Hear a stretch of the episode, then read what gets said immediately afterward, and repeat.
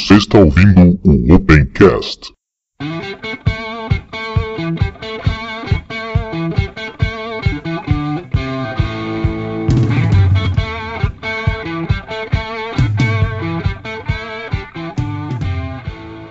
Estamos começando mais um Opencast, o seu podcast sobre software livre. Eu sou o Ivan, do site ubunteiro.com.br. Eu sou o Diego, estou aqui falando em Porto Alegre. Vamos agora para a parte B do episódio sobre LibreOffice.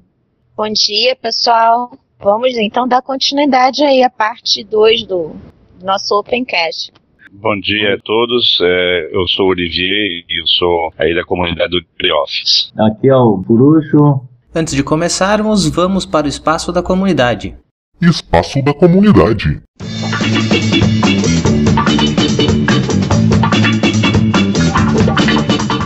Muito bem, mais uma vez estou gravando o espaço da comunidade sozinho. Uh, isso devido ao fato de a gravação do Opencast ter se estendido novamente além do horário que a gente imaginava, então não deu um tempo de me reunir junto com o Diego para fazer a leitura de e-mails e recados e passar um recado para vocês. Para começo de conversa, para a maioria que está ouvindo o Opencast na terça-feira e não na segunda quando ela vai ao ar, hoje faz seis anos que nós temos o site ubunteiro.com.br. Parabéns, parabéns, saúde e felicidade que tu colha sempre todo dia, paz e alegria na lavoura da amizade. Espero que nesses seis anos aí eu tenha correspondido com o que vocês gostariam que eu passasse. E se não gostaram também, continue nos criticando construtivamente, que a gente com certeza vai fazer o melhor trabalho possível e vai melhorar o conteúdo que a gente passa para vocês. Para quem está achando falta do videocast, em breve ele voltará. A gente acabou tendo que deixar aí meio que de molho até porque algumas, alguns problemas pessoais aconteceram aí que tiveram que tive que resolver. E a gravação do Opencast também me sugou bastante tempo, então não tive como fazer os dois, manter os dois, que o Opencast já está me exigindo bastante da edição durante a, o final de semana inteiro, então não tenho nem como eu fazer a gravação e edição do videocast.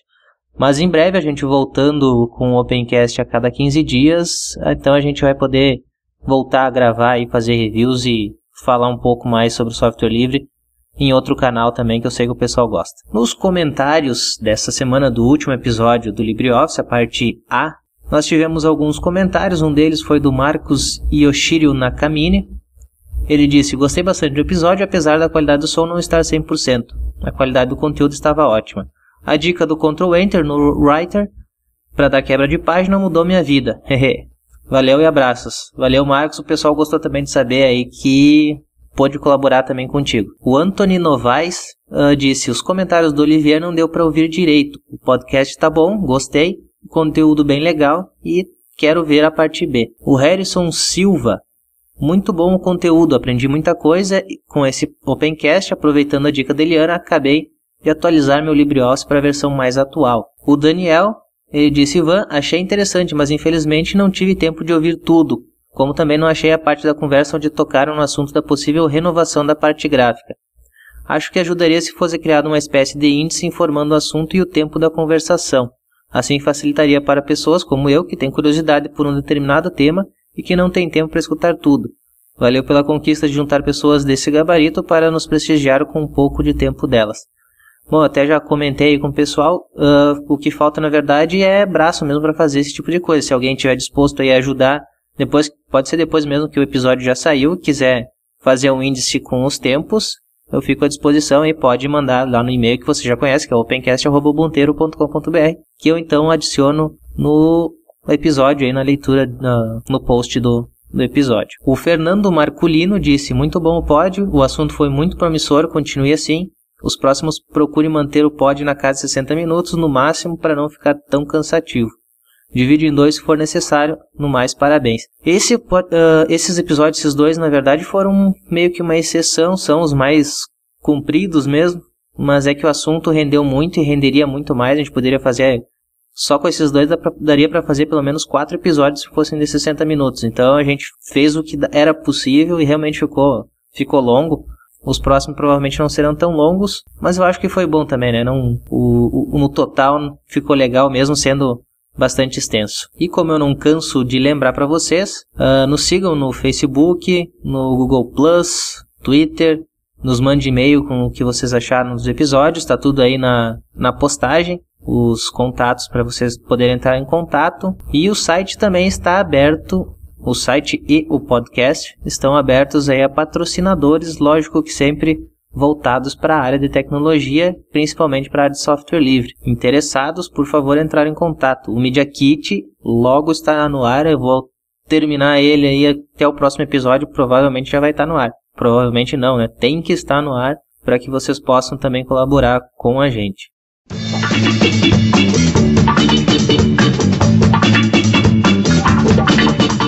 Bom, vocês que não ouviram o Opencast, a o episódio 12A. Eu recomendo que vocês ouçam antes de continuar a ouvir este. Bom, uh, vamos continuar então nossa conversa falando um pouco mais sobre a comunidade brasileira do LibreOffice. Que tipos de trabalhos que a, que a comunidade brasileira realiza?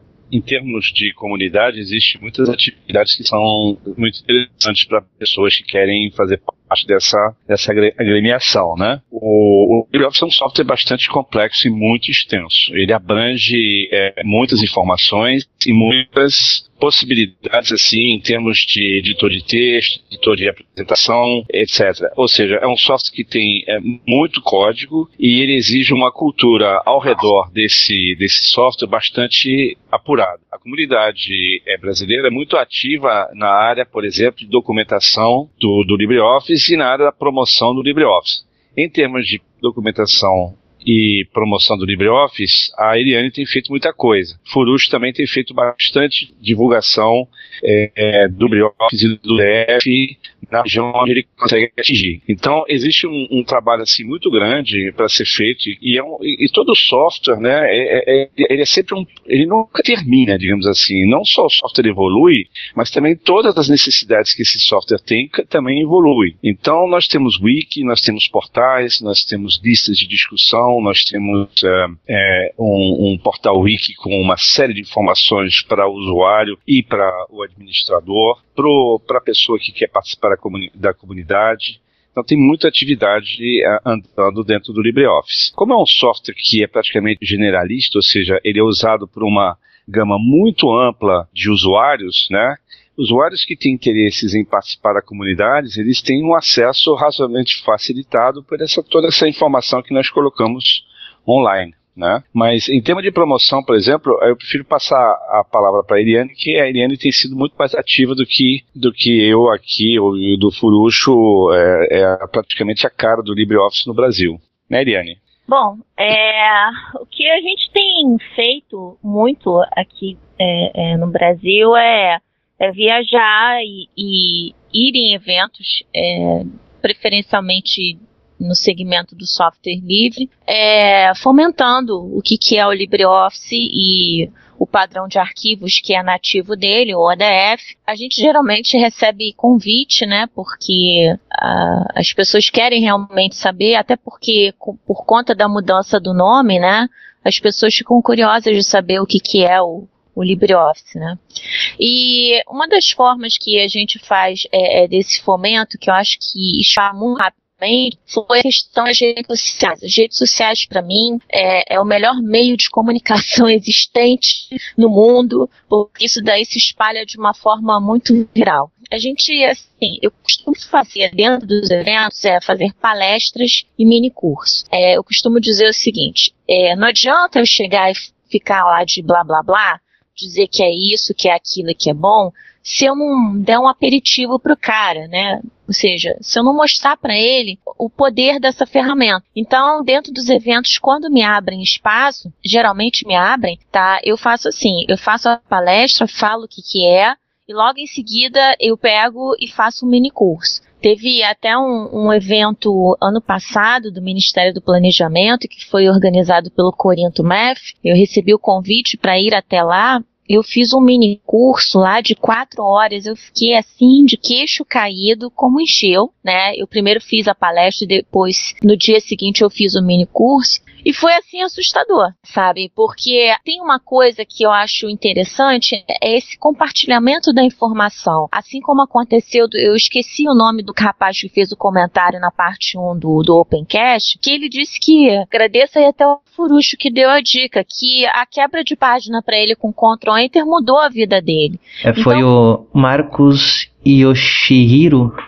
É, eu achei, eu achei bacana. E o que eu acho melhor ainda é que, na verdade, essas pessoas, quando elas é, aprendem ali, tá, naquele, naquele evento, ela tem essa oportunidade, não só de conhecer, ouvir falar do produto e de conhecer a forma como ele trabalha e saber que aquilo ali é igual à, à, ferramenta proprietária, o cara realmente fica encantado, ele acaba assim aderindo assim, por que, que eu não, não aprendi isso? Por que, que eu não corri atrás disso? Enfim. A outra maneira também de, de, de fomentar a divulgação do LibreOffice é fazendo pequenos brindes, né? Como, por exemplo, camisa do LibreOffice, fazendo adesivos. Sempre quando eu vou aos eventos, eu carrego alguma coisa. Eu já falei que eu preciso de um container cada vez que eu for viajar, porque eu carrego tanta coisa. Você sempre vai ver assim, Eliane carregando uma sacolinha com é, banner, porta-banner, eu sempre carrego os bannerzinhos e monto o meu cenário ali e acabo fazendo a palestra para a pessoa também identificar do que, que eu estou falando. Né? É, sempre estou com a camisa do LibreOffice. Aqui no Rio de Janeiro é ótimo, porque é, eu não só promovo o LibreOffice quando eu vou aos eventos, mas eu também promovo quando eu estou na rua, quando eu estou no mercado, quando eu estou caminhando no calçadão. Aí eu estou no metrô, a pessoa fica olhando aquilo ali, sabe? Quase perguntando o que, que é isso daí. Uhum.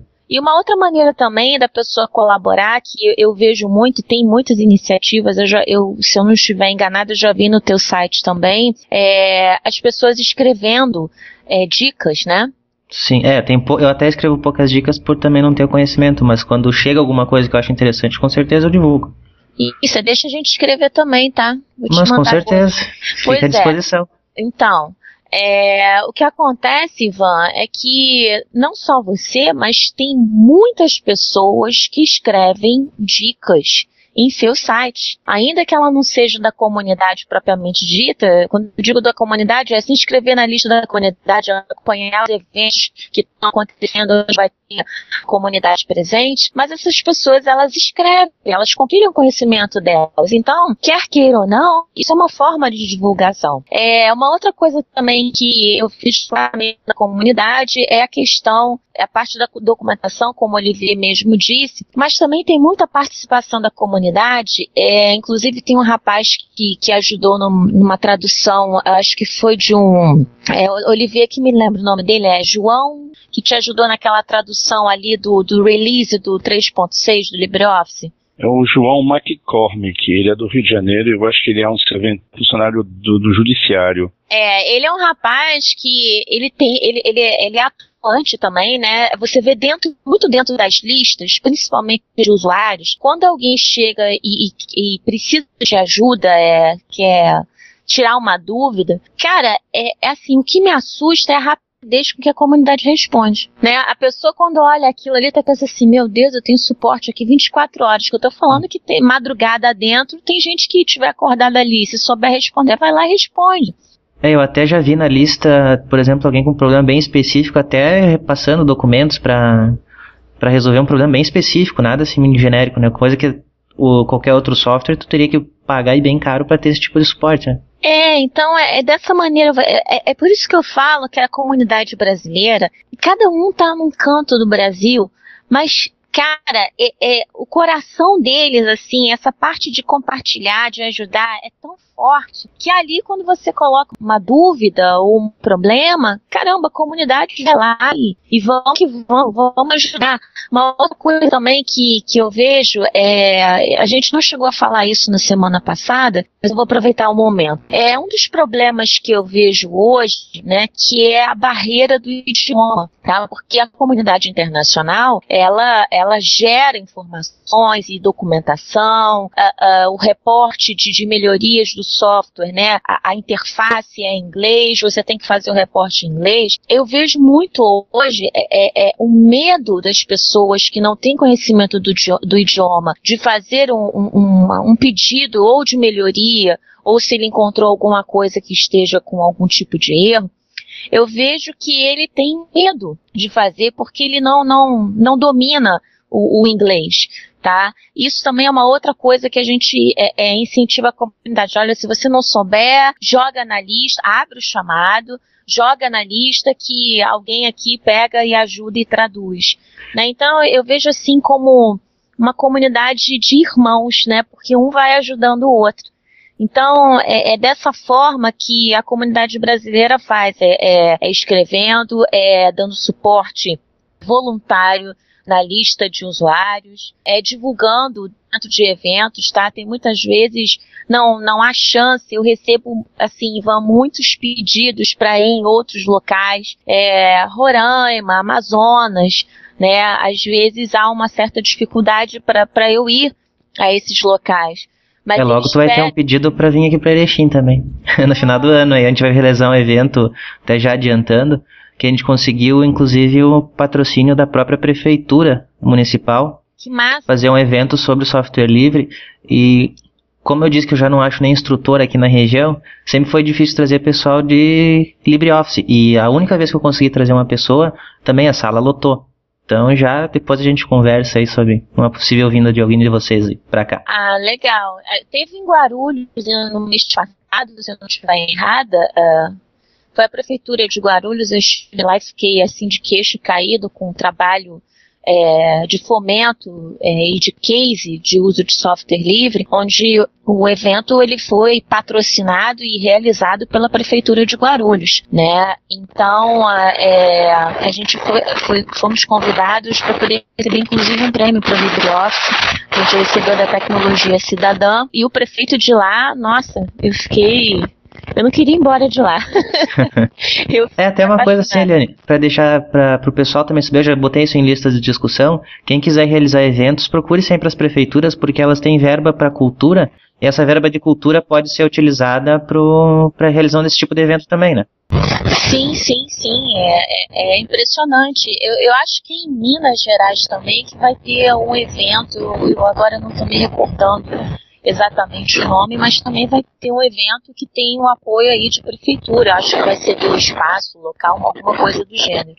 Mas sim, é, é importante, é, é, legal as pessoas procurarem as prefeituras, porque tendo essa verba aí, por que não aproveitá-la para poder ajudar no fomento? O pessoal usa mesmo, né? As ferramentas, por que não apoiar?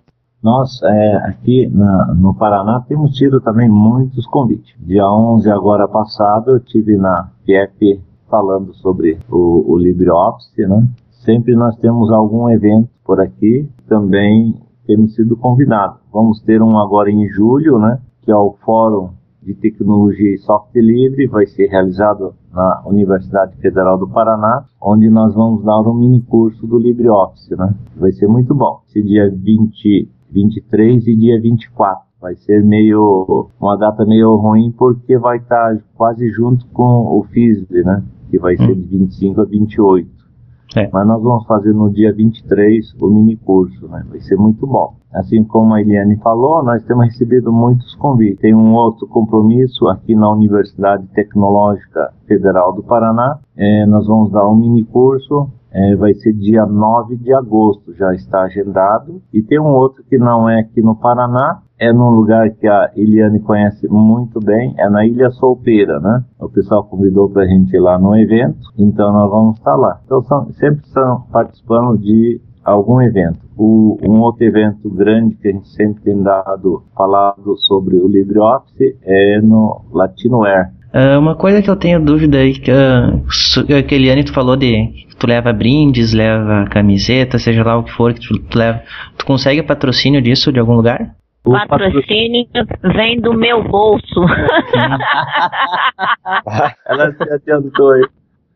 E... Desculpa, mas assim, hoje a gente não tem, assim, pelo menos eu não tenho, sabe? É, é difícil conseguir é, é patrocínio para esse tipo de coisa, mas então é, eu sou teimosa, eu vou lá, faço do meu bolso mesmo, vou lá, faço, é, tenho é, depois da palestra, depois do, do mini curso. Agora, o que eu acho é assim, é, eu fico um, um pouco chateada né, nessa questão, né? Porque uma das coisas que eu queria muito é, era poder apesar de que você pode fazer um download, tá? Mas assim, é, é, eu tô no Rio de Janeiro, por exemplo, eu tenho acesso à internet fácil, mas tem locais que não tem, sabe? É, é, é difícil você ter. Eu, eu estive no Amapá no, no, ano passado, no final do ano passado. É, o acesso à internet de lá é uma coisa que não existe, assim, não é discado, tá, gente? Mas assim, é pra gente que tá acostumado com a internet que a gente tem possibilidade de ter acesso à tecnologia, lá os caras, sei lá, um mega é muita coisa. Eu fiquei num hotel onde a internet era de 512. Pro hotel inteiro pro hotel inteiro. E aí o que que acontece? É, eu na verdade eu, eu consegui ir, é, é, ir até o Amapá, a convite até do sindicato que eu te falei aqui no Rio que apoia o fomento do software livre. Eles me levaram até o local onde teve um evento e que eu dei uma palestra. E eles gravaram CDs, né, mídias, onde tinha o software né? Por quê? Porque tem locais aqui no Brasil que não têm alcance, oportunidade de acessar a internet. Então, queria era ter vários e vários CDs. E outra coisa, ainda que nós tenhamos essa tecnologia toda, internet e tudo mais, quando a gente vai em eventos, sempre tem alguém que pergunta, né? O Furusto que acho também passa por isso. Você tem CD? As pessoas sempre pedem CD. É, é, é do LibreOffice, é impressionante, é uma coisa que eu fico assim meio escada, mas é, uma Sim. coisa também, tem a realização do FliSol todo ano. É interessante que o pessoal também lembre que não é só para instalar Linux, é para instalar software livre, então o LibreOffice está incluso nisso, é, até para distribuir mídias. Eu, quando fiz, eu fiz uma vez só aqui o FliSol na, na nossa região, mas a gente tinha preparado algumas mídias que a gente conseguiu patrocínio, lógico, para conseguir fazer todas elas. Então nós tínhamos o pessoal que fazia instalação de Linux e tinha essas mídias, que também nós fazíamos instalação, que tinha software livre para Windows. E aí tinha LibreOffice, que na época nem era LibreOffice ainda, era o BROffice mesmo. E outros mais variados tipos aí de software livre para Windows também, né? Falando sobre brindes e patrocínio, né? Como eu estava falando, a Eliane até se adiantou, o patrocínio é sempre é, pessoal mesmo, né? Eu tenho já feito muitos bottoms, camisetas, bonés, adesivo, tenho muitos adesivos, né? E mídias também, né? Eu sempre carrego na minha mala alguns CDs já gravados, né? Com versão do LibreOffice para Windows, para Mac, para Linux e também, como nós já temos o manual traduzido, né? O guia do iniciante e deixo ele ali dentro também. E nessa mídia eu carrego também junto é, algumas extensões que eu acho assim muito prático, né? Então ele já tem um CD recheado de coisas é, bem úteis e sempre ando divulgando. E nas palestras, como eu tenho feito, vai uma dica aí, viu, Eliane, para ajudar no patrocínio. Sempre quando a gente é convidado, a gente fala, ó, vamos é, distribuir mídias de LibreOffice e cada participante me traz dois CD virgem e daí leva um CD é, gravado. Então isso dá certo, porque eu tenho dois CD nem todos levam CD. E aqueles que levarem, vai levar dois, tá? Então, assim, me supre essa necessidade do, do patrocínio. É um patrocínio, assim, meio, digamos assim, estimulado, né? Não sei como é que é os eventos que vocês realizam. O que eu realizo aqui é sempre, são sempre gratuitos. A gente incentiva o pessoal só a doar alimento, né? Que depois a gente ah. doa para alguma instituição. O cara já não paga nada, também não custa levar um CD, né? É, então daí eu peço para trazer dois CDs porque nem todos traz, e aqueles que traz, traz dois, daí é, acaba suprindo. Então sempre eu, eu, levo isso. E tenho feito também, até estou um pouco parado e precisamos fazer depois que passou de BROS para LibreOffice, são os guias rápidos, né? Os guias rápidos é, tem sido tradicional desde 2002, quando surgiu o OpenOffice no Brasil, né? E todo mundo cobra muito, né? Então eu devo estar finalizando e no, no FISLI a gente, é, nós vamos distribuir lá. Acredito que a, a minha empresa vai patrocinar a impressão, daí já vai ficar mais fácil, né? Então uhum. vai ser muito bom. Então esses são os materiais que a gente distribui e, e assim por diante. Acabei de fazer dois banners novos, né? Que a Eliane Olivier deve ter visto lá no Facebook. É, Eu vi, muito bonito. É, uns banners novos e vamos ver se a gente é, disponibiliza também lá no i do, do LibreOffice para que as pessoas possam também é, usar, fazer e assim por diante, né? Eu acho que isso é muito bom. É, isso aí é uma coisa também que a gente faz, viu, o Ivan? A gente costuma, né, Furuxa, a gente faz o layout, né? Eu não sou designer, não, tá? Uhum. Assim, a gente faz alguma coisinha e o Furuxa também faz e manda fazer na gráfica e aí ele disponibiliza o fonte do arquivo, né?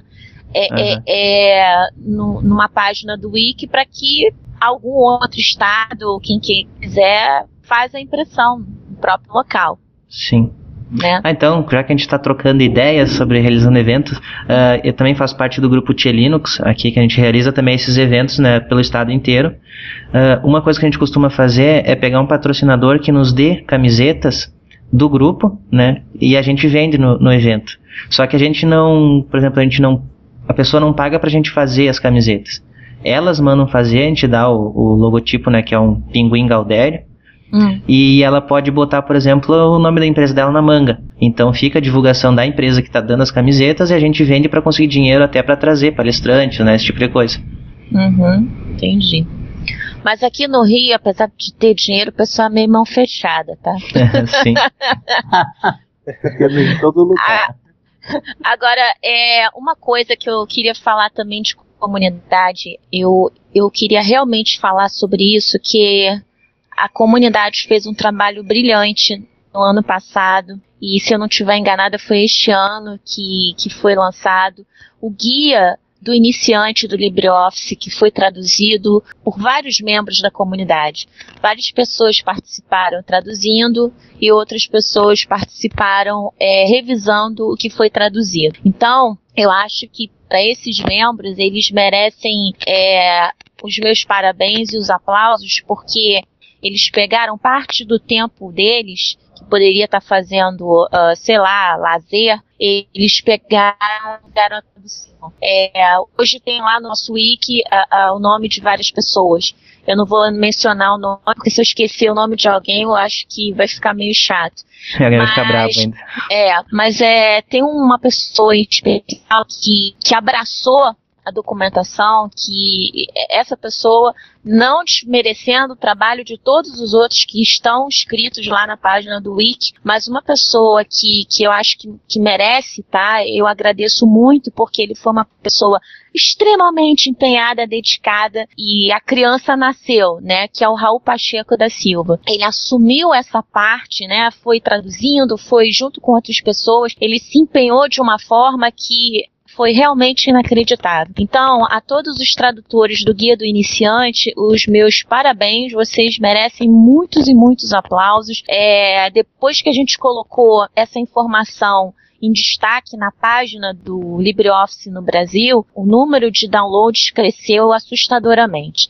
Então, é, a vocês da comunidade que fizeram a tradução do guia do, do iniciante. Parabéns. Queria acrescentar que, em termos de comunidade Brasil, tanto o Furucho quanto a Eliane têm sido extremamente atuantes aqui no escopo aqui brasileiro. Mas a comunidade não é só no Brasil, ela é internacional, ela é espalhada no mundo inteiro, tem uma forte presença aqui na América Latina, tem uma forte presença na Europa. E nós estamos organizando um evento comunitário, que é um evento internacional que vai ocorrer em Berlim, que é a LibreOffice Conference vai ocorrer em Berlim, do dia 17 ao dia 19 de outubro, e é uma conferência internacional sobre o LibreOffice. Então, é, é um convite aí para a comunidade brasileira de se inscrever para poder submeter trabalhos, para que esses trabalhos possam ser apresentados lá em Berlim em outubro. Ano passado, a conferência foi em Paris, e lá tivemos nós, eu fui lá, e também o Furucho foi lá apresentar trabalhos que ele, os trabalhos que ele fez ali no Paraná, é, para a comunidade internacional. Né? E eu apresentei outros trabalhos relacionados à minha atividade profissional. Então, nossa comunidade, ela é, ela é extremamente é, difundida no mundo inteiro e é isso que nos dá a força dessa, desse software e dessa, desse sistema todo aí de trabalho colaborativo com o LibreOffice. Então, chamada aí para as pessoas interessadas, uh, apresentem trabalhos sobre suas atividades do LibreOffice para esse congresso e vamos brigar para levar vocês para lá, ver se a gente arruma alguma coisa.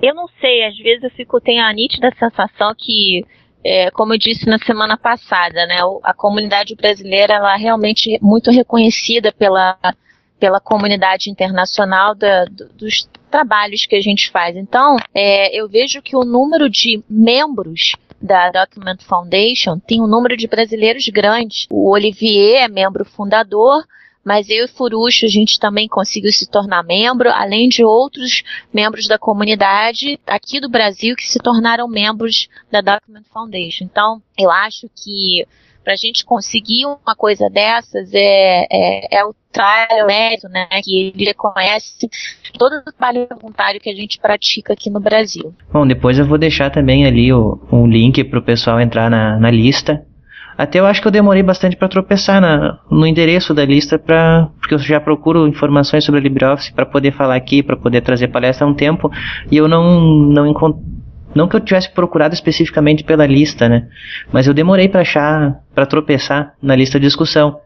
E depois que eu entrei na lista de discussão, eu vi que eu acho que é até mais participativa que a própria lista que eu participo há mais tempo, que é a do Ubuntu. Eu achei bem rápida a resposta e bastante gente participando até. Não, não, justamente a gente tem sempre uma preocupação de tentar tornar o nosso portal brasileiro o mais atrativo possível, né? É, nesse momento por uma razão assim meio é, interna, né, a gente ainda está com uma ferramenta que não é a ferramenta ideal para poder fazer um portal, mas é que está no momento instalado e que sustenta não só o portal brasileiro, mas os portais de todos, de pelo menos umas 30 a 40 é, línguas diferentes, né? É, mas a ideia que nós temos, obviamente, é de fazer com que esse portal seja atrativo e ele torne é, o usuário, né, o visitante, com vontade de voltar para poder consultar. Então nós estamos trabalhando ali para tentar ver se a gente consegue melhorar um pouquinho a acessibilidade desse portal e a visibilidade dele. Né? Mas nós temos uma série de outras ferramentas que são também muito importantes, mas é, na área de desenvolvimento, por exemplo, a gente tem uma série de domínios né, que é, são muito importantes para o desenvolvedor se manter atualizado e entender o que está acontecendo dentro do código. Para a comunidade, a gente tem o Wiki, né, que é uma ferramenta fantástica em termos de, de facilidade de edição, e temos o nosso portal, né, e a gente tenta uh, dar de informações possíveis nesses, nessas duas ferramentas. É, uma das coisas que a gente gostaria muito né, é ter participação de pessoas que entendam, por exemplo, como fazer otimização para motor de busca, como nos ajudar a tornar esse portal mais atrativo e mais dinâmico, né? E porque ele é a porta de entrada do nosso do nosso software e as pessoas é, é, é, precisariam, por exemplo, é, ter uma forma fácil de chegar lá, né? Hoje em dia, é, o nosso portal principal, ele, ele ele não está não é, não tá no formato assim tradicional. Por quê? Porque ele se chama pt-br.libreoffice.org. Ninguém, em geral, costuma co colocar esse, esse,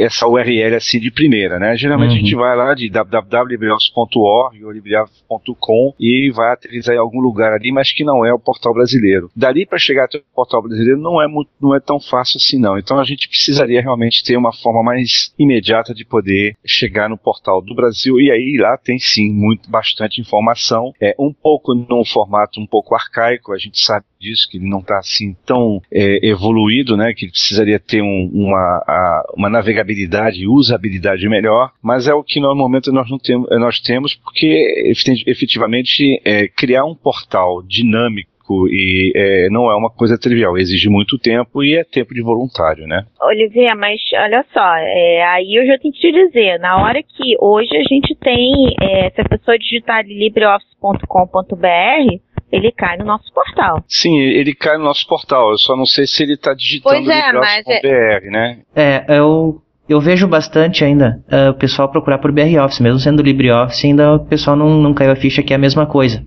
Até quando eu instalo, tem alguns ainda que estão atrasados, ainda estão com BR Office, que eu não consegui passar. E quando eu boto o LibreOffice, o pessoal nem sabe do que tá, do, do que que tá. Ele vê o ícone lá, que eu acabo instalando todas as máquinas, depois eu explico pro pessoal, né?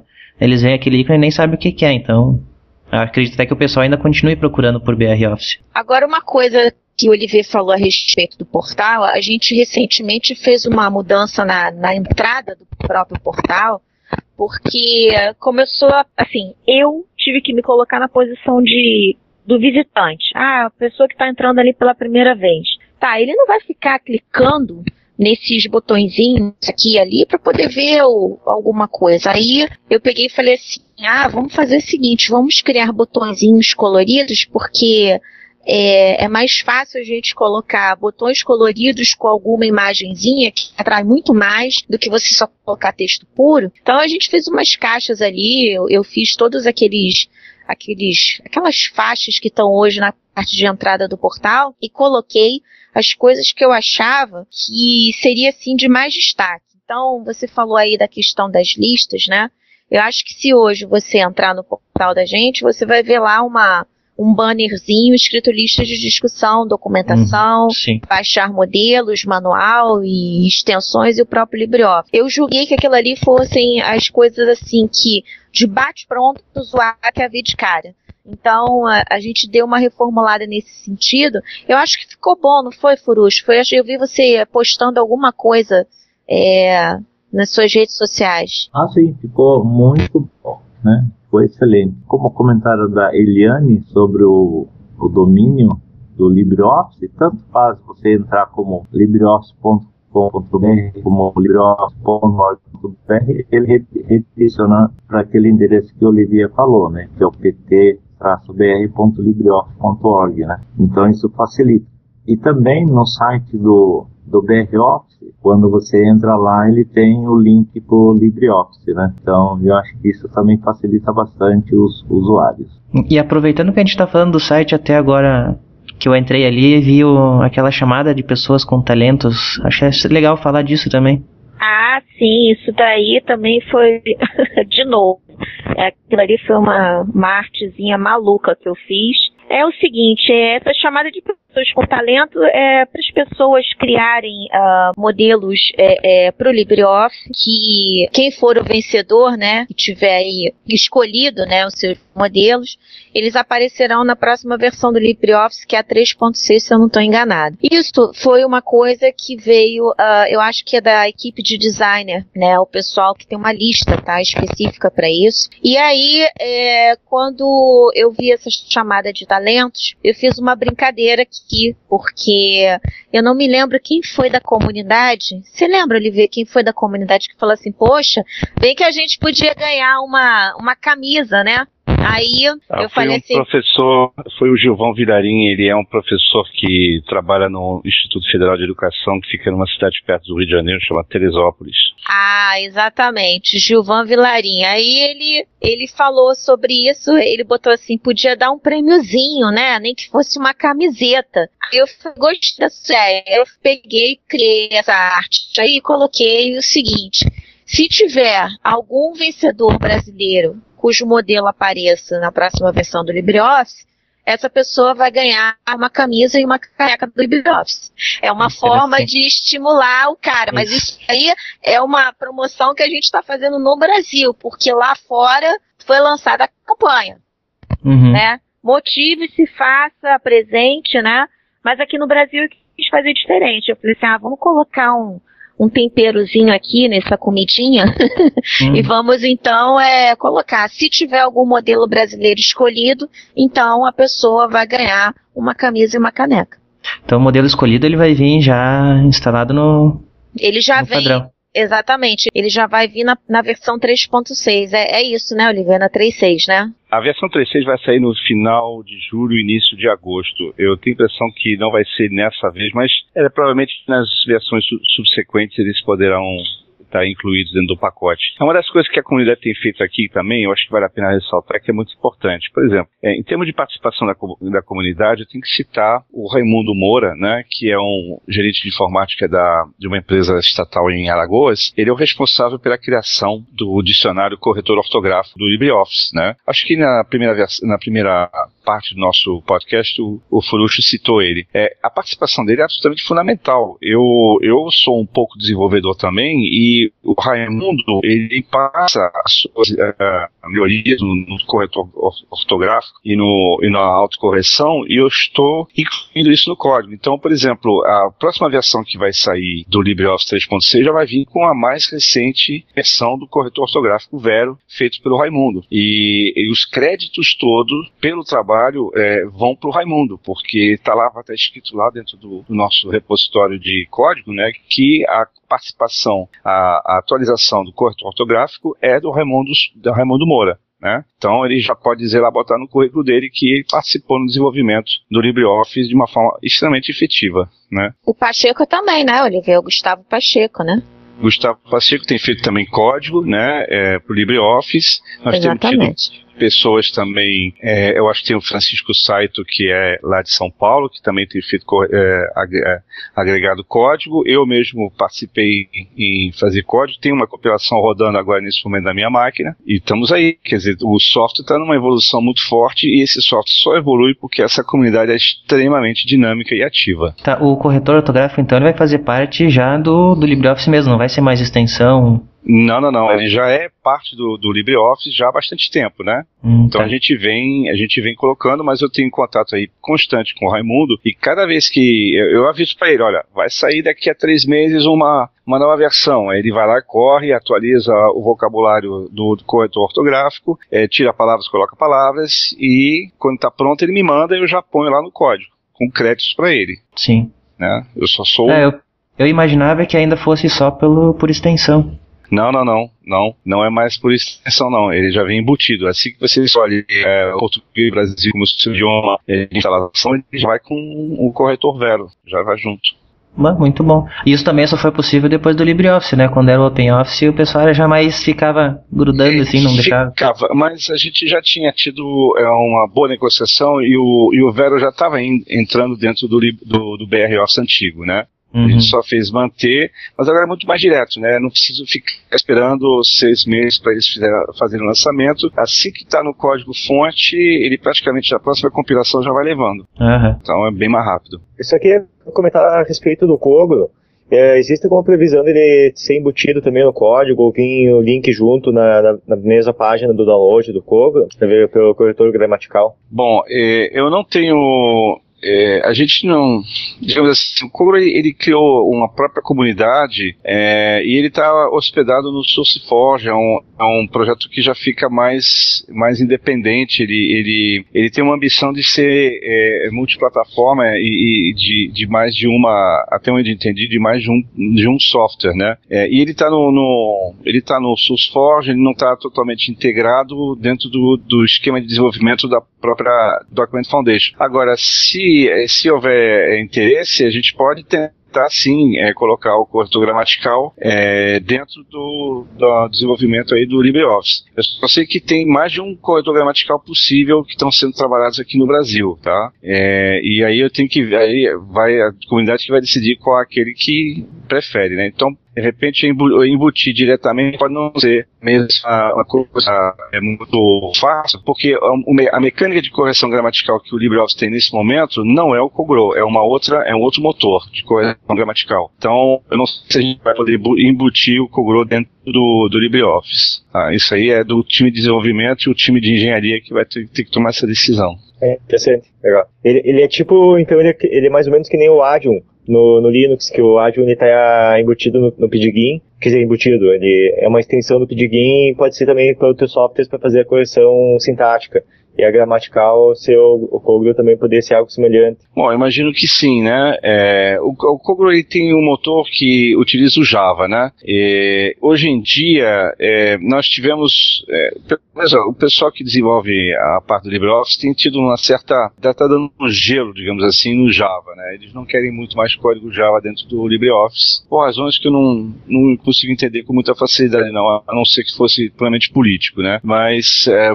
todas as novas ferramentas ferramentas que estão sendo agregadas dentro do LibreOffice de uma forma assim isolada estão sendo trabalhadas em Python, que parece ser a linguagem que o pessoal está preferindo é, no lugar do Java. É. Até eu não sei se por uma questão de performance fosse uma questão política. Eu não sei quais são exatamente os mesmos detalhes. Eu acho que as duas linguagens são compatíveis, né? Ou pelo menos são equivalentes em termos de, de recursos, né? Mas o escolher A, B ou C, aí é uma questão, eu acho que vai para o comitê de engenharia, né? Uh, hoje em dia, a, a, entidade chamada Document Foundation é uma entidade extremamente aberta e ela, ela se baseia nos, uh, certa, no, nos ditames da meritocracia. Se você é uma pessoa que trabalha bem, faz coisas boas e faz coisas de valor para para o LibreOffice, é, você é muito bem-vindo e nós queremos, inclusive, que você faça parte da nossa fundação, se inscrevendo e se tornando um membro associado da nossa fundação. Com, sendo membro associado, você vai participar da eleição do conselho, você vai participar das, dos debates internos, você vai participar é, da eleição, por exemplo, do, do Congresso Internacional do LibreOffice, em que local. Vai ser, ter uma série de vantagens para o, o membro é, é participar da Document Foundation. E nós é, gostamos gostamos e gostaríamos muito que assim a, a comunidade brasileira entendesse é que não há mais necessidade, pelo menos a necessidade não é obrigatória de haver um intermediário entre a fundação e o participante. É não ter aquela figura da pessoa que fica na frente da fundação e tudo tem que passar por ela, que vier do Brasil tem que passar por ela. A comunicação, a comunicação entre a fundação e seus membros e, sua, e as comunidades que trabalham com o LibreOffice é direta, é, é um para um. Não tem mais a figura do proxy que se tornava ali o rei, o rei da cocada preta e tudo tinha que passar por ele. Então, é importante é, que a comunidade entenda que o relacionamento agora é direto com a fundação e pode ser ajudado por algum colega, mas só na base da, do coleguismo, não na base do, da hierarquia. Isso é muito importante, tá? Eu queria falar sobre uma pessoa que escreveu uma documentação é, que é o Clebson Ribeiro, da comunidade de Santa Catarina, ele escreveu um, um livro chamado LibreOffice para leigos. É isso, né, Trouxa? Sim, o, o, Clebson, ele é uma das pessoas que contribui muito com a comunidade, né? E daí fez esse, esse livro e, e ele é, está sendo bem difundido, né? Inclusive, Sim. eu estou colocando também no CD esse esse livro dele. E ele está no site lá também do da comunidade, né, na parte de documentação no Wiki, né? E, e, e, eu acho que é um material muito bom. É, o Clebson é é uma pessoa que vem escrevendo muitas, é, é, muita documentação sobre o LibreOffice. Ele disponibiliza isso para a comunidade e, e, ele tem difundido isso de uma forma muito bacana. Então, é, é eu queria dar esse destaque também é porque tem muita, muita gente. eu, se eu tivesse que falar aqui o nome de todo mundo, a gente ia ficar até o final da tarde falando de todos os membros que fazem alguma coisa. Mas é, é, é isso, tem exatamente isso, tá no nosso wiki. Foi escrito pelo Clebson Ribeiro, se chama LibreOffice para leigos. É, já escutei muita gente falando que é, é, muito importante isso, porque tem gente que fala, é, realmente eu, eu fico perdido com essa parte de documentação. Inclusive, uma das coisas que a gente ganhou muito também com a criação da, da Document Foundation e do LibreOffice foi que as pessoas elogiam demais que a gente tem mais documentação, coisa que a gente não tinha lá na, na outra comunidade. Então, eu acho que isso é uma, uma coisa importante. São, eu vejo as pessoas colaborando muito mais. É, ainda digo assim, é, agradeço assim a todas as pessoas que é, disponibilizam parte do seu tempo para essa parte voluntária do projeto. Gostaria de citar mais é, uma outra pessoa que é lá do Ceará, né? Tem uma secretaria, é, Secretaria de Planejamento do Ceará, fez um, uma apostila do curso básico de LibreOffice, né? Então, é, é uma apostila também que é bem interessante, né? Aqui no Paraná nós temos o Adilson é, de Oliveira, da Companhia de Saneamento. Ele também tem contribuído com apostilas. Ele deve, em breve, é, readequar a apostila que é referência em concursos públicos, né? E na época ele fez para o BR Office, mas ele já está trabalhando para ficar com a cara do LibreOffice né? a apostila do White, do Calc, do impresso, e essa apostila hoje é muito usado e citado como referência em vários concursos públicos onde se exige o conhecimento de um suíte é, de né? Então, O, o Adilson também ele se dedicou bastante de uma compa companhia de saneamento do Paraná, Sanepar, né? Ele tem contribuído muito com isso. Feito da que tem a revista no site ali, né? A revista do, do LibreOffice que eu achei bem interessante também. Ah, sim. É, o projeto da revista, ele hoje está um pouquinho parado, tá? Antigamente tinha a revista BR Office, é, os contribuintes mandavam matérias, né? Dicas e ou então caso, casos de implementação. E, e aí está feita toda uma parte de diagramação utilizando a própria ferramenta chamada é, Draw, que é uma ferramenta de desenho. É importante destacar que essa ferramenta é uma ferramenta que poucas pessoas é, sabem que existem, ignoram a pobre coitada solenemente. Mas ela é, é, essencialmente ela é uma ferramenta muito fantástica que é usada para diagramação. Então a revista ela, ela sempre foi desenvolvida no LibreOffice Draw quer dizer, antes era o BR Office. Essa revista, ela tinha é, é, essa, essa, as pessoas que escreviam e era feito toda uma parte de diagramação, né? Hoje eu acho que como tem tanta coisa para fazer, é, percebo que as pessoas estão um pouco, opa, peraí que não dá para abraçar o mundo. Então, uhum. é, como você mesmo falou semana passada no, no caso do, no seu caso, aí, falta de, de braços, também com um pouco de falta de braço nessa questão.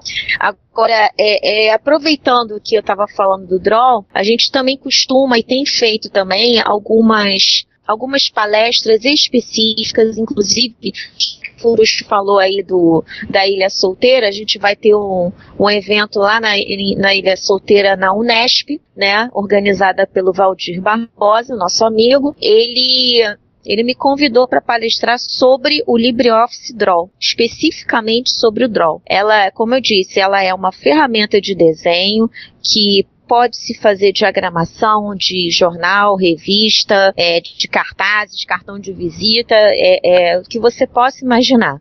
Tá? Então, eu costumo dizer que eu tenho uma, um pacote completo em que eu não tenho necessidade de ter outras ferramentas proprietárias, a gente sabe muito bem que no, na questão de, de ferramenta de diagramação, nós sabemos que, que existe ferramenta proprietária que domina o mercado e muitas vezes é, é, a gente tem esse problema de que é, sabe aquela história? Não, só pode ser feito nisso, inclusive com, uhum. com alguns problemas em gráficos. Eu costumo dizer assim: olha, gente, se você gerar o arquivo em PDF, mandar para a gráfica e mandar eles imprimirem, eles têm que imprimir. Essa história é papo para boi dormir de que eu preciso do arquivo fonte para poder mexer. Não, isso para mim não existe. Né? Eu te, eu te mando o arquivo fechado em PDF com alta qualidade e você imprime. Então eu, eu vejo hoje um pouco de receio e medo das pessoas na utilização dessa ferramenta de desenho por causa dessa desculpa que só pode vir no formato,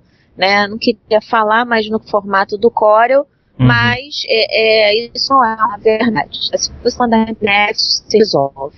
Tá? É. Inclusive, a revista é, ela já teve edições impressas. O que demonstra claramente que essa história de que não pode mandar em outro formato não, não, não é verdade. É, eu até descobri ontem o canal do YouTube do Gnographic, é um evento aí no Rio de Janeiro até, né? Exatamente. E lá tem, eu não, eu não assisti ainda, mas tem ali uma palestra, uma palestra sobre o LibreOffice Draw. É, fui eu que ministrei essa palestra. Foi? Ah, é. foi. Então, tá ali é, já pro pessoal ver. É, então o Valdir, eu acho que foi por conta dessa dessa palestra mesmo que ele, ele, ele me convidou para palestrar. Ano passado, o evento na Unesp, eu palestrei sobre o próprio LibreOffice, sobre o ODF, e este ano ele me convidou para palestrar sobre o Draw. Aproveitando que você falou do Gnograph, vamos fazer aqui uma propagandinha. Dia uhum. 17 e 18 de agosto, aqui no Rio de Janeiro, nós vamos ter a quarta, a, a quarta edição do Gnograph, que é um, um evento focado somente na parte gráfica gráfica e com tecnologias livres. É um evento idealizado por um membro da comunidade software livre aqui do Rio de Janeiro, o Carlos Eduardo Matos da Cruz, mais conhecido como Cadunico. Então, é dia 17 e 18 de agosto, você que está me ouvindo, você que é do Rio de Janeiro e você que não é do Rio, se quiser vir prestigiar o evento, dia 17 e 18 de agosto vai acontecer no Cefet Maracanã, aqui no Rio de Janeiro, entrada gratuita. É, até tem o bannerzinho no site ali já. com a divulgação do evento. É, a, a, gente aqui, eu queria até aproveitar e falar rapidamente, aqui no Rio de Janeiro, é, a gente tem a Associação Livre de Tecnologia Aberta, mais conhecida como a ALTA, é, onde eu e ele somos membros, né? Essa, essa entidade, ela tem por intuito ajudar no fomento é, das tecnologias livres do ADF e, eu também faço parte, ajudo é, as comunidades nessa questão de receber patrocínios, né? Porque uma vez num evento em Brasília, o Consege, eu vi uma pessoa perguntando a respeito de, acho que foi inclusive para a Receita Federal, ah, mas como é que você, vocês usam, mas como é que vocês devolvem alguma coisa para a comunidade, né? Como é que vocês ajudam, né? É preciso é, ter a compreensão de que nenhuma empresa, seja pública ou privada, ela não pode entregar dinheiro, né, para pessoa física, né? Ela entrega para uma pessoa jurídica e aí é, é, é, a pessoa, ou seja, a comunidade ou o evento propriamente dito pode fazer as coisas que tem que fazer. Então a gente tem ajudado também dessa forma aqui, não só no Rio de Janeiro, mas também já ajudou até no em, em outros locais. Ano passado a gente ajudou também foi a comunidade do Drupal que teve é, no Latinoware ela teve chamar um evento chamado Drupal Camp e que a gente a Alta ela entrou ajudando é, juridicamente é, a comunidade. Então aproveitando aí, já, já estamos fazendo a nossa divulgação do Gnograph. Então vamos começar a falar um pouco sobre a legislação do LibreOffice pelo Brasil inteiro. Até acho curioso, antes de a gente começar a falar mesmo, que o episódio passado eu tava falando depois com o Diego, e aí ele me comentou, né, Diego, que que estava lendo a lei aqui do Rio Grande do Sul, acho, se não me engano. Isso. E quando ele viu o nome do criador da lei, ele, opa, é o cara que tá participando com a gente? Como assim? pois é. Por isso é. falando, Furucho é a cara da lei. É. Então, Furucho, agora eu passo a palavra a você. Como é que andam essas a legislação no Brasil para a utilização do, do, software livre, do LibreOffice e tudo mais? Tudo começou em 2006, né? Quando a ISO publicou a norma ISO 26300 sobre Open Document Format, né? que é o formato aberto de documento. Na ECA, no Paraná, nós começamos a discutir sobre a legislação. Em 2006, começamos a discutir e o, o deputado estadual Edson Praxic, né, ele daí protocolou um projeto de lei sobre o ODF, né, que tem uma ligação muito forte com o LibreOffice. Daí começamos a discussão sobre a lei e no meio da, daquele ano já foi envolvido o Jomar, né? Daí fiquei conhecendo o Jomar e começamos a discutir é, essa legislação em 2006, foi todo o ano de 2007 e, e também o Luiz Henrique da IBM, né? E daí começamos a, a, discutir o texto e ter uma, um trabalho grande. E a lei daí foi sancionada pelo governador do Paraná no dia 18 de dezembro de 2007, né? É, por que a gente queria ter essa lei? Porque na época a gente ainda não tinha a norma brasileira e no setor público é muito importante ter lei, porque você de cada quatro anos muda a gestão, né? É, cada quatro anos tem um novo governador e tem novas políticas. E a lei, a legislação, ela, digamos assim, acaba sendo um balizador para uso né, e práticas de, de uso de software livre. Então, trabalhamos nesse sentido. Né? E daí acabamos também sendo envolvidos na ABNT, Olivier também esteve lá na, no que nós chamamos de a Guerra dos Padrões, né? E foi uma experiência muito boa né, na BNT também. E, para minha surpresa, um, no início, acho que foi de 2008, eu estava de férias e o Jomar ligou para mim e disse assim: Você não participou da reunião, mas te escolheram para ser o coordenador da comissão de estudos, né? Lá, uhum. os ausentes. Já que não tá, foi, foi tu mesmo, né? Mas foi uma experiência muito boa e daí a, norma brasileira, né, na comissão de estudos, tinha dois grupos de trabalho. Um grupo de trabalho sobre o OpenXML, a proposta da Microsoft, e o, o outro grupo de trabalho era do ODF. E o Jomar foi o coordenador, coordenador do grupo de trabalho, conduziu muito bem, fez todo um trabalho de coordenação da tradução, teve envolvimento da, da ABS, da Celepar, da SAM, de, do SERPRO, teve vários voluntários que ajudaram a traduzir a norma, né? E daí a norma foi aprovada dia 12 de maio e a publicação foi feita dia 12 de junho. Foi uma data muito boa porque foi publicado no Dia dos Namorados, né? Então foi muito bom. Mas logo que saiu a lei paranaense, ah, em dezembro, em janeiro, o deputado Paulo Teixeira, deputado federal eh, de São Paulo, né, eh, ele ligou para mim e queria fazer um projeto de lei no Congresso também. Daí nós trocamos algumas conversas e, e coloquei ele no meio da conversa com o deputado do Paraná, né, o Edson Traxi. Então daí foi feito o projeto de lei já em 2008 no Congresso Nacional e daí foi escolhida uma data muito importante, que foi dia 25 de março de 2008 para protocolar esse projeto de lei, né? E foi protocolado como com o número de 3070, né? É, por que dia 25 de março? Porque Naquele ano de 2008, foi criado o Dia Mundial da Liberdade dos Documentos. É o Document Freedom Day, né? Uhum. Pela comunidade europeia, lá da Free Software Foundation, né? para divulgar e promover o uso de documentos abertos, padrão aberto, e nisso entra o LibreOffice, né? para ficar marcado como um evento brasileiro no Dia da Liberdade dos Documentos. E estivemos lá em Brasília, junto com Jomar Cassino, o senador Walter Pinheiro da Bahia, né? O Bimbo, na época Red Hat. Então foram, tivemos lá vários companheiros que ajudaram nessa, nesse dia, né? E foi protocolado e, e o trabalho continua andando. Só que nesse meio tempo aí, foi questionado porque o trabalho começou a demorar um pouquinho o encaminhamento no Congresso e é natural porque nós temos 500 e poucos deputados, mais 81 senadores e entra na fila de prioridades de, na agenda, na pauta é, das reuniões do Congresso e isso demora muito. Então nós tivemos, eu não lembro direito quem é que propôs, mas uma das pessoas que conversou comigo foi o Paulo Maia da Caixa Econômica, ele é gerente de, de tecnologia, né? e o Cassino João Cassino da, da Cobra, eles vieram conversar com, comigo, com o Jomar, trocaram ideias e dizer assim, puxa, como essa lei vai demorar muito, por que a gente não poderia criar um protocolo de intenções? E daí foi discutido o conteúdo,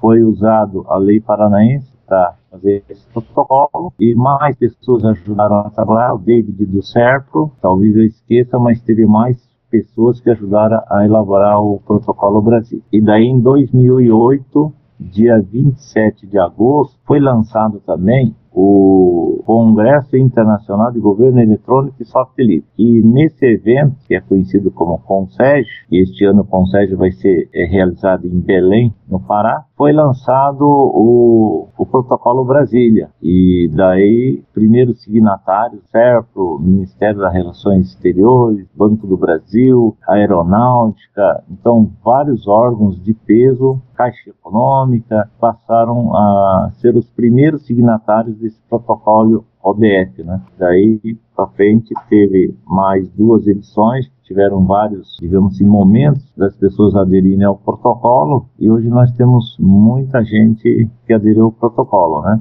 E isso foi muito importante para poder divulgar o BR Office na época, né, hoje LibreOffice. Outro signatário de pesos, né, teve lá é, naquele mesmo ano, daí foi a Petrobras, a Itaipu são grandes signatários, né? A Petrobras, o Olivier pode depois comentar, né? Teve instalações de milhares de licenças, né? Da suíte, escritório, a Itaipu também. Então, isso foi muito importante. Em seguida, nós começamos a ver que tiveram mais é, cidades, né? Primeira cidade no Paraná que foi signatário desse protocolo OBF foi a cidade de Nova Aurora, né? Eu fiquei muito feliz porque foi a cidade onde eu passei minha infância, né? E no Rio Grande do Sul, Novo Hamburgo, é uma cidade também que assinou o protocolo. E no Rio de Janeiro, Silva Jardim, Então são os três municípios que assinaram o protocolo Brasília, né? E fazendo um link com Silva Jardim,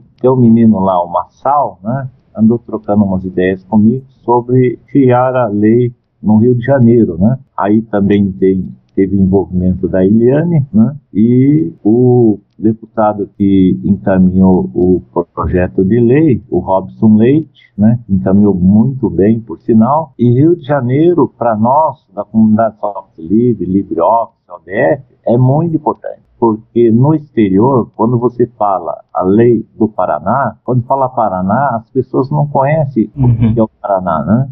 Mas Sim. fala assim, Rio de Janeiro, né? Qualquer lugar do mundo sabe. Então isso, é, isso foi muito importante para a comunidade de software livre, o escritório LibreOffice, o ODF, porque foi o Rio de Janeiro. E daí, ano passado, na metade do ano, acho que foi metade do ano, é, o governador Sérgio Cabral sancionou a lei. Então isso foi assim muito importante mesmo, né? Anteriormente tinha sido sancionado também a lei foi em 2010, final de 2010, no município de Novo Hamburgo. Então, o Rio Grande do Sul, através da cidade de Novo Hamburgo, né, teve uma pessoa lá que é muito amiga da gente, a Márcia Schiller, né, era secretária da, de Tecnologia é, da Informação no município de Novo Hamburgo, e conduziu a criação da lei do ODF né, em Novo Hamburgo, final de 2010. Né? Então isso foi muito importante. A gauchada aí deu uma maior força para nós. E agora, a mesma coisa lá do projeto de lei do Rio de Janeiro,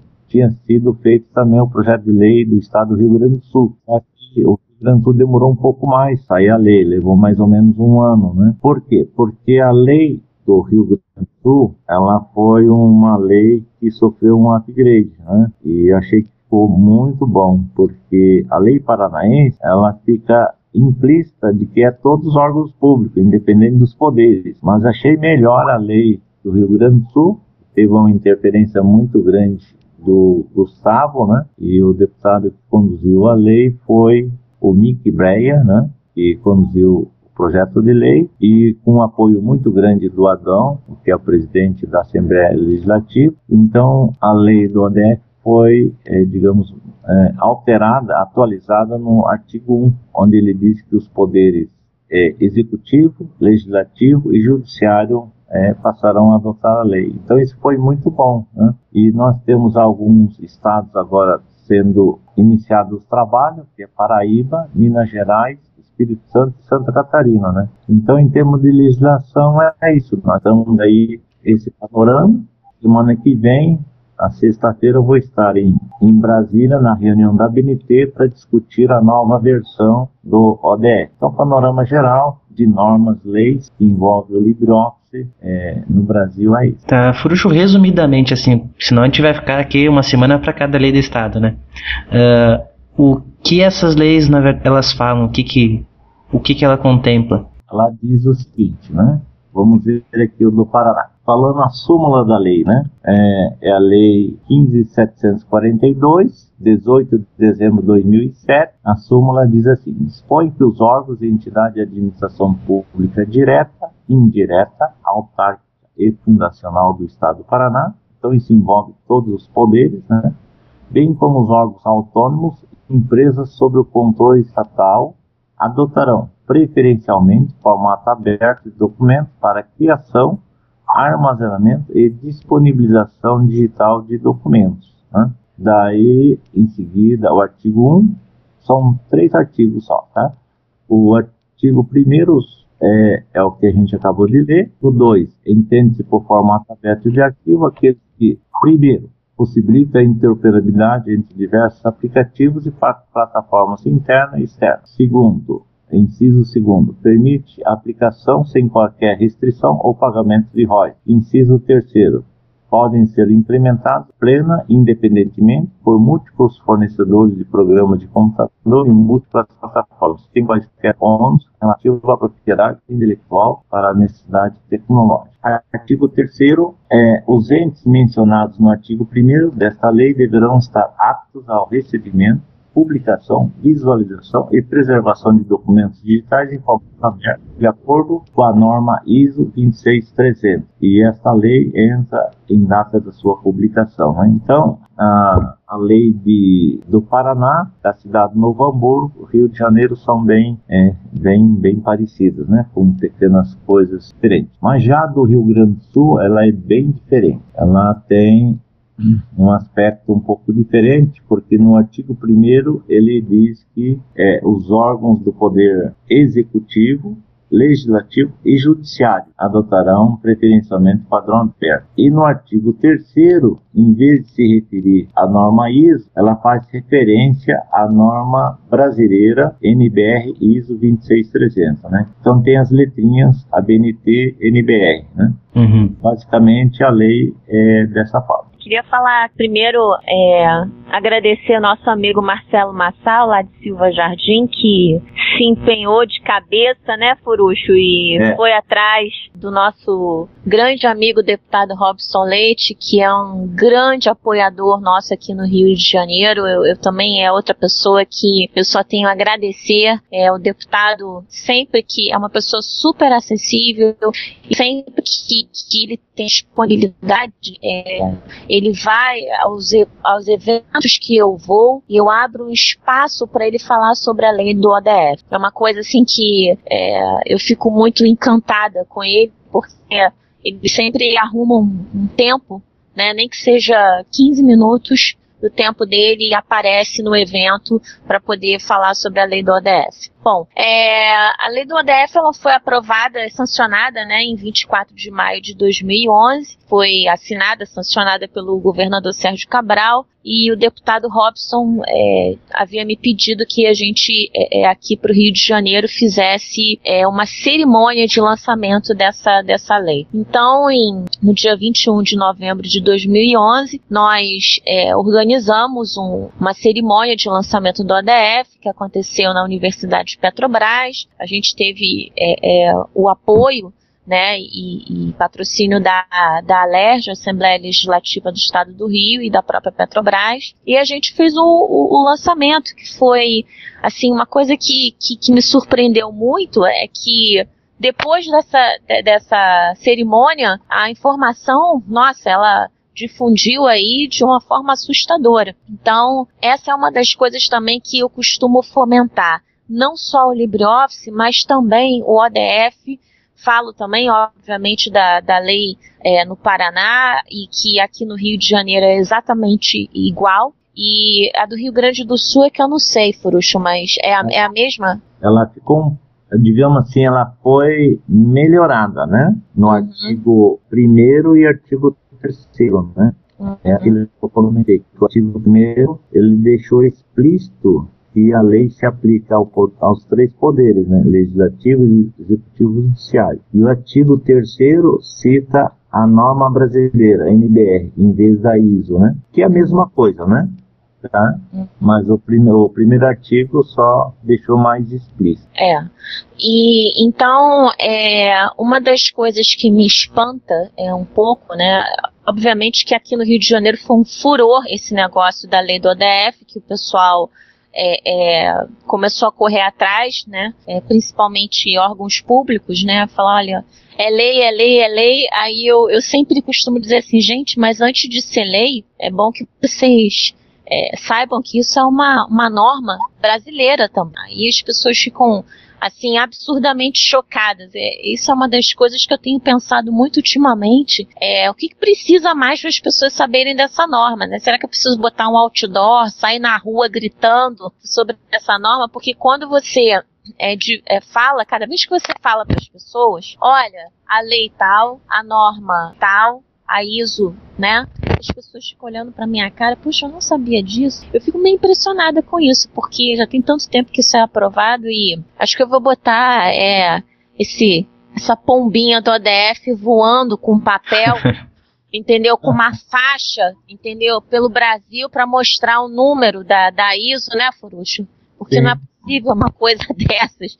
Então, é, aqui no Rio de Janeiro, na, assim, eu, eu, vejo que muitas pessoas estão levando a sério essa lei, tá? Apesar de que ela vem escrito uh, uso preferencial, mas eu acho que as pessoas têm se conscientizado bastante é, da importância é, do formato aberto de documentos tá? Não, não acredito, não tenho visto isso como fato de só, só por ser uma lei, tá? Creio que as pessoas estão um pouquinho cansadas também da questão de cada vez que muda o software proprietário, muda lá o formato e aí é, gera um caos total dentro das empresas. Então, é, eu queria falar um pouquinho sobre exatamente isso, falar desse apoio que nós temos aqui do deputado, que ele é o nosso braço aqui no Rio de Janeiro, né? E o Marcelo É, que foi insistente com ele e, e apresentou o projeto para ele e ele é, é, tocou para frente.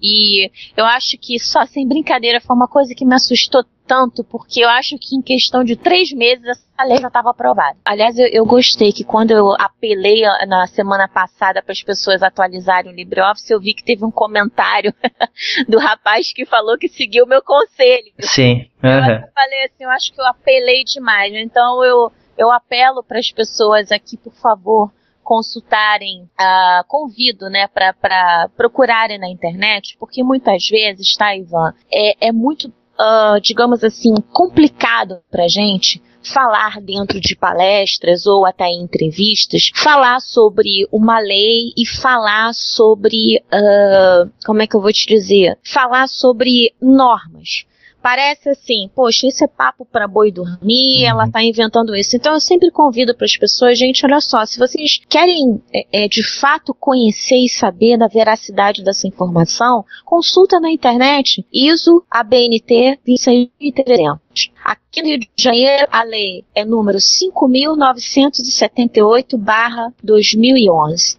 Tá? Então eu convido as pessoas a elas lerem informações sobre a norma, sobre a lei, porque elas, a gente não está inventando, né?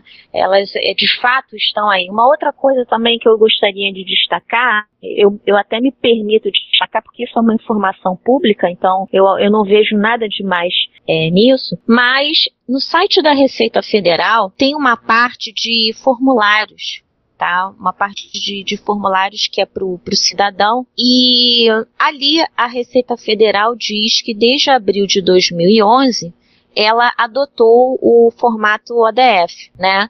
E nessa parte dos formulários, ela coloca algumas informações ali e ela coloca um banner do LibreOffice né? Dizendo para a pessoa que está ali lendo aquela página, olha, se você precisar do software para poder abrir, eles vão lá e colocam o banner do LibreOffice para a pessoa clicar, abrir e instalar, tá? Então, Sim. eu vejo assim como uma belíssima iniciativa da Receita Federal. Vejo é, muita coragem em, em colocar ali é, é, que ela está adotando o formato ODF e ela está sendo, é, digamos assim, incisiva, porque como ela diz, eu estou colocando, eu uso, adotamos o formato ODF, está aqui o software para você abrir né, o arquivo. Então, eu acho isso importante, eu acho que muitos deveriam é, é, ter essa coragem que a Receita Federal teve. Inclusive, eu escrevi no meu blog pessoal é, uma informação sobre isso. Muitas pessoas criticaram é, do eu estar defendendo um órgão público, mas a gente tem que dar a César o que é de César. Quando faz coisa errada, a gente tem que falar, expressar a nossa opinião, e quando a pessoa, quando faz alguma coisa é, é, correta, eu acho que também é necessário que, que expresse também a sua opinião. E eu vi cada coisa horrorosa. Me falaram até se você é funcionária da Receita. ou não, eu só estou falando para mim o que, é, o que é verdadeiro, né? Então, se vocês entrarem é, é, no site da Receita, é, é, é, na parte de formulários, vocês vão ver essa informação que eu estou falando para vocês. Então, isso daí não é balela nem papo para boi dormir. E na nossa lista de usuários, nós, é, um funcionário da própria Receita, porque eu, eu, eu escrevi no meu blog e, e compartilhei com, com várias comunidades, e esse rapaz que é da Receita, ele, ele falou, né, Porque é, alguém em algum momento perguntou assim, ah, mas isso aí é só por enquanto, né? E aí o cara tava falando como é que foi o processo, que não, realmente não é uma coisa fácil, essa mudança de cultura é demorada, né? Você tem, acho que como o Olivier diz, eu disse na semana passada, né? O problema é mais cultural do que do que técnico, né, Olivier? Uhum. É cultural, sim, claro. É, é verdade. A gente tem tido alguns, alguns casos assim que realmente nos tem deixado bastante é, preocupados, né? Porque muitas vezes é, a, própria construção do ser humano não gosta de ser incomodado em mudar o que ele sabe fazer, sabe fazer bem ou mal, faz, mas ele não gosta de mudar. Isso é uma reação natural da pessoa, né? Infelizmente temos que conviver com isso. Para isso, então, a gente tem que tratar muito bem os usuários, né? Pois é. Mas assim, a questão aqui que eu queria colocar é assim, que a, a Receita ela, ela coloca que ela disponibilizou, pa, passa a disponibilizar a partir de abril de 2011 documentos no formato ODF, né? Agora, uma coisa que, que eu, li, está escrito lá na, na nossa lista de usuários, é uma lista aberta, tá? Que algo foi na hora que eu tava falando que alguém disse assim: "Ah, mas daqui a pouco volta para outro formato". E ele disse assim: "Esse risco não corremos". Então eu achei bacana é, foi o que eu disse antes. A, as pessoas, as empresas estão cansadas, sabe? É, é, aquilo que eu falei. Se você passa para o formato ODF, hoje você não quer mais usar o LibreOffice, quer usar outra ferramenta, ok. Quer usar o Google Docs, então usa, porque ele trabalha com formato ODF, sabe? Quer usar, sei lá, um outro. Como eu disse, né? Eu até falei, eu escutei a entrevista, eu escutei eu falar Office 2015, né? Não, é o Office 15 para o ano que vem, né, que está se prometendo, é de a, a ter suporte 100% ao formato ODF. Hoje, só para você ter uma ideia, eu estou participando de, um, de uma migração numa empresa e, e o usuário estava são 2010, né? E eu falei para ele, ah, pode abrir esse arquivo aqui que estava no formato ODT, né, que é o, o texto, né? E aí o cara ficou olhando para mim, não vai abrir. E eu disse assim, vai abrir. Sabe assim, aquela certeza? Eu olhei Sim. fixa para ele e falei assim, vai abrir. E abriu perfeitamente, tá? O, o Office, ele tem ali o seu formato ODF, que é um formato dele que não segue as especificações da ISO, mas ele abriu. Então, uhum. eu vejo que essa tendência é, é, é tão melhor você ter um formato só e você ter a disponibilidade de várias aplicações para poder abrir seu arquivo. Isso para mim é fantástico, sabe? Então, é, é, eu, eu, sempre costumo dizer, eu faço uma analogia, inclusive eu falei isso numa entrevista que tava, estava eu, Olivier e o nosso amigo deputado Robson Leite, do seguinte, gente, Antigamente, pelo menos aqui no Rio de Janeiro, nós tínhamos a dependência de uma única telefonia de celular, que era a telefônica. Hoje nós temos Claro, TIM, Oi, é, Vivo, Nextel, ou seja, eu tenho várias possibilidades para fazer a mesma coisa. O que, que é falar, né? E aí hoje eu tenho uma coisa melhor ainda eu posso fazer a chamada portabilidade. Ou seja, eu mantenho o meu número, eu vou para a operadora que eu quiser. Não ia ser tão legal eu ter o formato ODF, que é o formato aberto, escolher qualquer software que trabalhe com esse formato? É, é tão mais simples, né? Do que eu estar amarrado somente a um formato e só posso usar um software. E, então, é, é, é, nesse sentido que eu falo que as pessoas, mais uma vez eu vou fazer um apelo, pelo amor de Deus, leiam a norma ISO é, BNT 26300, leiam sobre a lei, leiam sobre o que, que é o DF, a sua importância, tem muito material rico na internet, o Joamar Silva, que é uma pessoa que, que sempre fala sobre o ODF, tem palestras, tem é, é, documentações que foram escritas por ele, empenhe-se, saiba o motivo motivo pelo qual você deve usar o formato aberto, né? Além de ser é, formato aberto, você pode utilizar um, um, um software sem custo e você vai ter certeza que na hora que você quiser fazer uma migração de software, você não vai ter dor de cabeça. Agora, quando você muda para o proprietário, aí a coisa fica mais complicada. Boa essa analogia, gostei claro, da, é, é, sabe, às vezes você tem que dar uns exemplos, Ivan. Assim, às vezes a pessoa fica olhando para sua cara. Você não pode falar muito técnico para as pessoas, não. Às vezes você tem que falar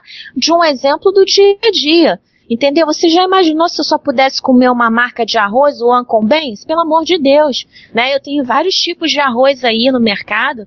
Já imaginou se pneu só pudesse ser vendido de uma marca? Você já imaginou? Uhum. Que inferno! Entendeu? Então, é, é, eu acho que é, eu gosto de fazer, e sempre falo isso nas palestras, nos treinamentos, para que a pessoa pare um pouquinho para pensar. Então, uhum. eu gosto da analogia do telefone por causa disso. Eu me lembro muito bem daqueles tijolos que eu tinha da telefônica. Bom, foi uma boa a fala da, da Eliane, né? E antes de eu continuar nessa mesma linha da Eliane, lembrar também que no Rio Grande do Sul, a Assembleia Legislativa do Estado do Rio Grande do Sul, né, o presidente da Assembleia, o Adão, o deputado Adão, ele criou uma resolução interna, é, na mesma época que protocolou projeto de lei ODE, uma resolução interna de que todos os documentos, né, pudessem seguir a, a mesma regra do projeto de lei, tá? Então, como se fosse uma lei interna dentro do, da Assembleia Legislativa. Isso também é inédito no Brasil, sabe? De ter uma norma interna enquanto o projeto de lei estivesse seguindo o processo normal para a sua aprovação, né? Então, isso foi muito bom mesmo. Dentro daquilo que a Eliane falou sobre a Microsoft, né? Eu tenho ficado uh, muito feliz porque além do Office 15 e também do Office nas nuvens da Microsoft, eles vão passar a usar o padrão ODF. E mais que isso, né? A Microsoft nós tivemos muitas discussões, muitas brigas, assim, bem, bem quentes na ABNT, né? E, mas hoje a Microsoft é membro da Oasis, que é um órgão que desenvolve o, o ODF, né? Fica na Europa. A, a Microsoft passou a ser membro também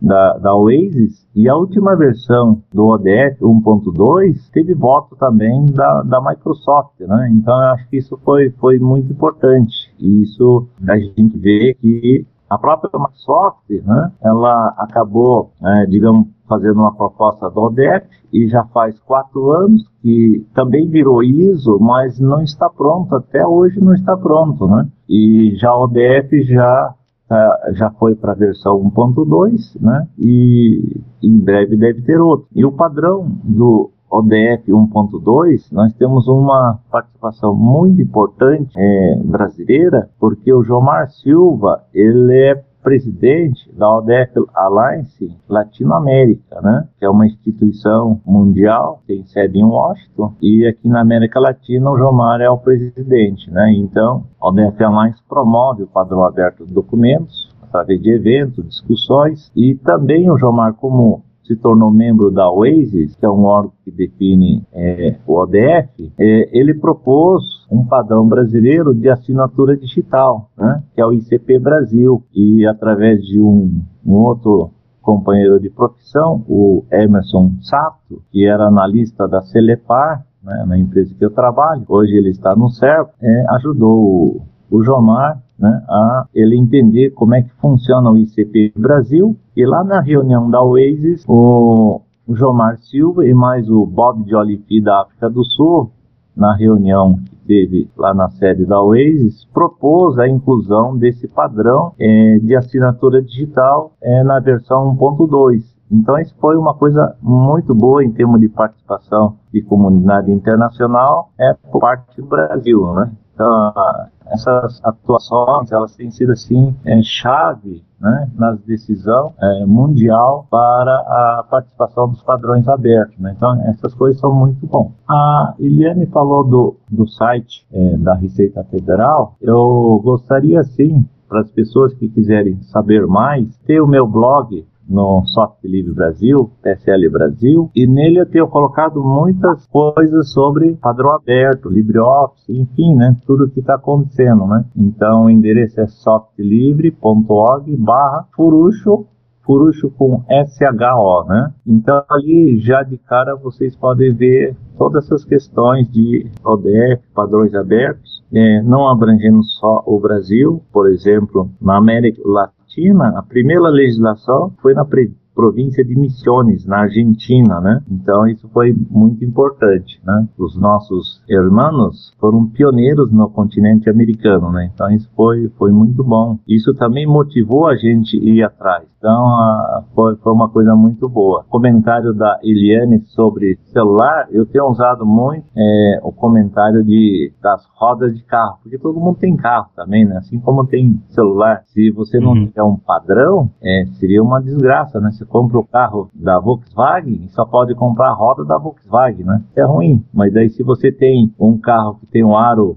14, independente do fabricante, é a 14. E é a mesma coisa o pneu, se vai ser da, da Firestone, da Goodyear ou de qualquer outra marca, mas ele tem a mesma medida, tem um padrão, né? Então isso facilita bastante. Seria uma desgraça se comprar um carro e ficar preso ou escravo de, um, de uma mesma montadora, né? Só poderia ter roda daquela, daquele fabricante, daquela montadora, né? Então isso seria assim terrível, né? Gostei do exemplo da, da Eliane, mas Eliane, eu tenho usado muito esse exemplo das rodas de carro, né? Então, é verdade, né, Furucho? Esse negócio do formato, assim, para quem já, já, já ouviu alguma vez na vida falar no carta certa, quem trabalhou com carta certa sabe o drama que é, né? É, é, gente, para quem não conhece, pelo amor de Deus, carta certa foi um editor de textos, tá? Porque, gente, na hora que eu falo isso é uma coisa engraçadíssima. Todo mundo olha pra minha cara pensando o que, que ela tá falando, né? Eu sei, não é da época de. Eu já falo logo assim, eu sei que não é da época de vocês, mas existia um editor de texto assim, assim, assado. É. Quem trabalha com quem trabalhou na época com carta certa e depois que a empresa ó, fechou as suas portas, o problema estava aí para todo mundo. e agora? e aí, como é que vai ser? Não tinha como, né? A empresa foi embora, aí as coisas começaram a evoluir, né? Aí começou a vir sistema operacional com interface gráfica, aí veio suíte de escritório com, com, com a parte gráfica, e aí as pessoas realmente elas se viram em apuros. Então, para quem não sabe da história, também pode procurar na internet. Quem usou carta certa, né? Inclusive hoje tem muito, muito judiciário que tem lá aquele micro capenga, que tem a carta certa funcionando, poderia algumas documentações, porque senão é, é isso, é, é uma informação também que eu acho que todo mundo deveria é, tentar buscar saber, porque é, é inaceitável poder abrir um documento seu por causa de um, de um fornecedor que está prendendo, trancando as suas informações, aprisionando os seus dados, é mais precisamente. É, então eu acho que assim, para acho que pra gente terminar, eu queria saber só na prática o que, que a, a legislação causou. No Paraná, né, porque você fazer uma lei demora e não é tão fácil. No nosso caso, levou um ano e meio e as pessoas sempre perguntam assim: nossa, mas é só três artigos, levou um ano e meio. É que essas coisas elas não são tão simples assim, né? Elas passam com várias comissões dentro de, uma, de um parlamento, né? Seja municipal, estadual, federal. Então, ela é muito demorada. Na parte prática, ela também não é assim tão fácil. Né? Porque é, eu recebo várias reclamações, né? Oh, o site da secretaria tal é, anexar um documento em DOC, né? Então daí a gente vai atrás para dizer que tem a legislação e eles têm que pôr no padrão aberto, que é uma, é uma lei, né? Então isso é muito importante. E também a própria como o Olivier já falou, o problema também muito grande não é tanto a tecnologia ou a lei, mas são a, as mudanças que as pessoas é, que deve ocorrer na cabeça das pessoas. No Paraná, para a gente facilitar esse processo e ser uma coisa assim, mais duradoura, nós começamos pelas escolas e também por aquele evento que nós criamos chamado Circuito é, Software Livre Paraná. Então andamos nas faculdades, universidades para conscientizar os estudantes, que serão os futuros. Porque a gente, eu, por exemplo, estou com quase 60 anos, daqui uns dias eu vou estar do outro lado, né? Estou lá no Jardim da Paz. Então, os jovens que estão chegando, é muito importante a educação deles. E nas escolas, nós temos mais ou menos um milhão e meio de jovens, né, crianças e adolescentes, usando o BROffice, que em breve nós devemos é, migrar tudo para LibreOffice. Então, nas escolas só tem software livre, escolas públicas, né? Então, isso em termos práticos vai nos ajudar bastante na questão da legislação também, né? E continuamos fazendo palestra no estado, conversando sobre os padrões. A nossa imprensa oficial do governo do estado, né, é, em função da lei, a própria imprensa oficial do estado pede para os órgãos, quando mandar algum artigo, alguma matéria para ser publicado no diário oficial, que mande no padrão ODF. Então isso está sendo muito bom, tá? Ontem mesmo ainda tive uma solicitação de uma pessoa da própria Celepar, dizendo assim, olha, a imprensa oficial quer que eu mande no formato né, ODF, tanto de margem direita, esquerda, tamanho do papel. Eu falei, nossa, estou feliz que né, você está enviando nesse formato. Então, a caminhada ela não é fácil. Ela leva um bom tempo até a sua efetivação, digamos, em pleno, né? Uhum, mas está acontecendo, não está só no papel, né? É, eu queria só colocar mais uma coisinha por último, Ivan, não, não bate em mim, não, não briga comigo, não. mas eu acho de suma importância, é, eu não sei se as pessoas já ouviram falar no EPING, que quer dizer padrões de interoperabilidade do governo eletrônico. Eu posso até, inclusive, disponibilizar para vocês o link, onde diz o seguinte: até, vou ler aqui. Até a última versão da EPING, o formato ODF constava com o status de recomendado pelo documento, sendo facultativo aos órgãos o uso na versão 4.0, o ODF assume característica de adotado, dessa forma torna-se obrigatório para todos os órgãos da administração direta, autarquias e fundações. Ou seja, eu não sei se todo mundo tem conhecimento disso, mas é importante que as pessoas também procurem saber. Isso está no site Software Livre do Governo do Brasil. Pessoal, acho que a conversa fluiu muito bem de novo. Daria para a gente continuar fazendo mais uns. Acho que uns 10 episódios daria, né? Daria tranquilo? daria, daria, daria. uh, Mas eu acho que o principal já foi deixado de mensagem. Acho que o pessoal já deu para entender o que, que é o LibreOffice, como ele está sendo utilizado no Brasil, deu para entender a legislação, deu para conhecer a comunidade. Queria agradecer a vocês por essa participação, pelas informações dadas. Se vocês tiverem alguma uh, consideração final aí, essa é a hora então de deixar para o pessoal. Bom, queria agradecer mais uma vez é, a vocês pela oportunidade, pelo convite. Eu acho que é uma belíssima iniciativa de, de fomentar é, o LibreOffice e o ODF propriamente dito. É, quem quiser é, conversar comigo, uh, vou deixar aqui o meu e-mail, é elianedomingos.libreoffice.org. É, quem quiser também conversar comigo pelo Gtalk ou Skype, o meu username é Eliane Domingos. Agradeço também a todos, a Eliane, o Diego, né, o Ivan, por essa oportunidade de a gente trocar ideias e compartilhar experiências e também ah, gostaria de ficar disponível para quem está ouvindo e, e todos, né, que possa visitar o, o, o, meu blog, que é softlibre.org barra. Estou sempre no Twitter, né? Que é Vfuruxo, e, e também no, no Facebook, que é Vfuruxo, e o meu e-mail é vfuruxo.gmail. Então vocês podem me achar nas redes sociais ou no meu e-mail ou visitando meu blog e ali no blog também a pessoa pode dar um clique em contato, vai poder conversar com a gente. Disponível.